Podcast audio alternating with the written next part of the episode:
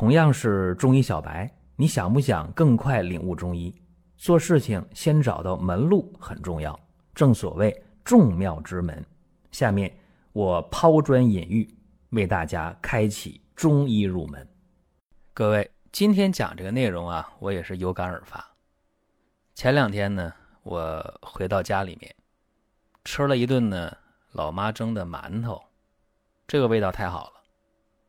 那是用紫苏叶代替了屉布蒸出来的这个我小时候的味道的馒头，然后我一下就感慨了。我心想，这不是很好的一味药啊！小的时候不懂，因为那时候不是搞中医这一行。紫苏啊，它是在开药的时候很常见的这么一味一味药啊，而且我们今天出去。呃，吃那烤肉的时候，也会有这紫苏叶端上来，卷着烤肉吃。包括呢，我们吃那个紫苏鱼片紫苏鸭，是不是这紫苏很常见？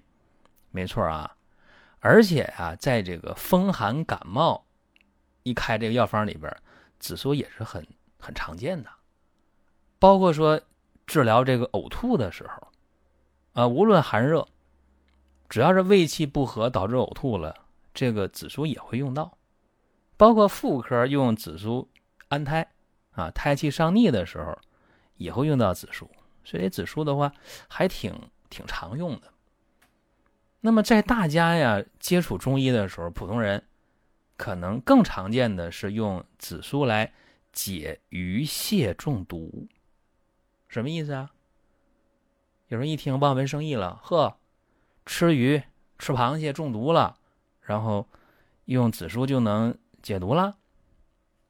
这个呀，咱们得好好的给大家分析分析。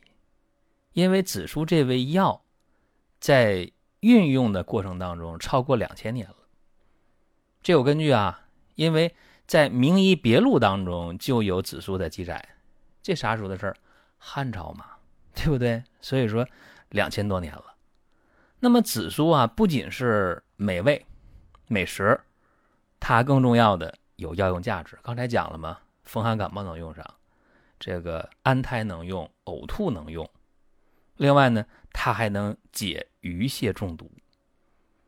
这个中毒啊，我得跟大家分析一下，它不是你想象中那种啊，食物中毒了，怎么着我不去洗胃啊，我用紫苏就行，不是这么回事儿。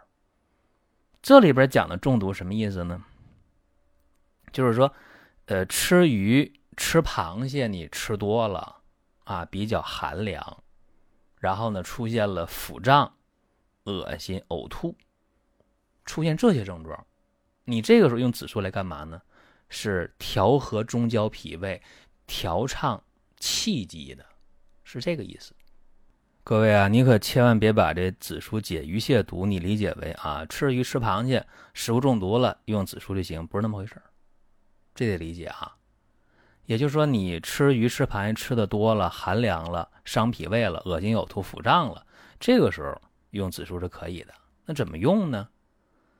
很简单，紫苏叶儿啊，用五十克，就是鲜的紫苏叶儿用。五十克到六十克都没问题，也是一两多一点都可以。那么把这紫苏叶呢切成丝儿，然后再加上生姜，加大枣。生姜多少呢？如果是吃完这个鱼和螃蟹肚子不舒服胀了吐了，前提是那个鱼和螃蟹没有变质，不是食物中毒，而是吃多寒凉伤脾胃的时候，这个紫苏叶五十克啊。那么生姜呢，十克。这样的话，咱们煎汤煎多长时间呢？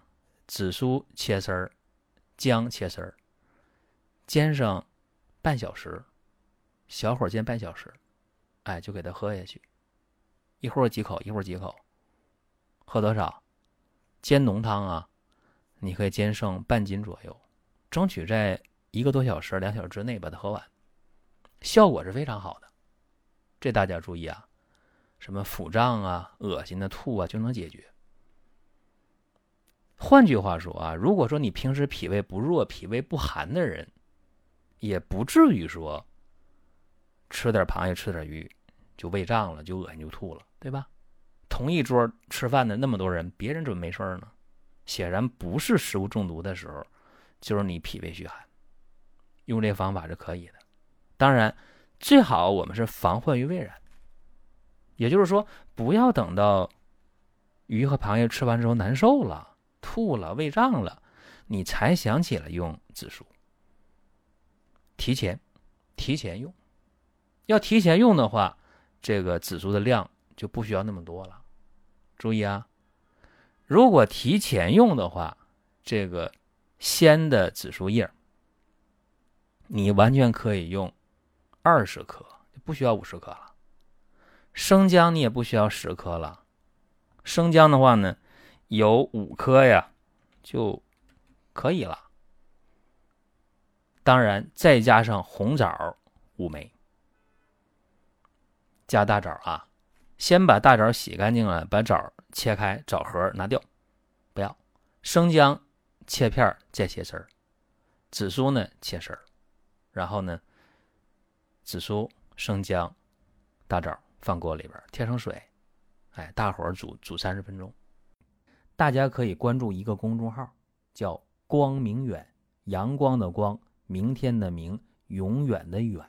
这个号啊，每天都有内容的持续更新，方便大家了解最新的动态。点赞、关注、评论、转发这几个动作一气呵成，感谢各位的支持和捧场。你在吃这个鱼、吃这个螃蟹之前，干嘛？没事就喝呗，对吧？哎，这样的话就避免了。胃胀了、恶心了、呕吐了，因为这个方啊，紫苏姜枣汤干嘛的？暖胃散寒、助消化，就对这个脾胃虚寒、消化不好的人来起作用。所以在这个夏天呢，大家是享受美食，你也得学会保护自己，对吧？特别是今天我讲这紫苏叶呢，干嘛能烤肉的时候，哎，卷着肉来吃。哎，这样的话呢，解腻啊，还助消化。呃，吃鱼吃螃蟹之前、之后不舒服的话，都可以用这个紫苏，对吧？包括说你蒸馒头，用这个紫苏叶啊来代替那个笼屉里的屉布，啊也很好。哎，这个馒头的味道不错，所以大家享受夏季的美味，享受生活。前提是你多少平时了解点中医，那是大有好处的。好了，咱们今天就讲这么多啊。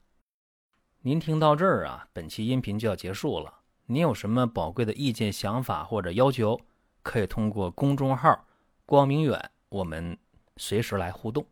当然，你也可以把这条音频转发出去，给您身边需要帮助的朋友。各位，下次接着聊。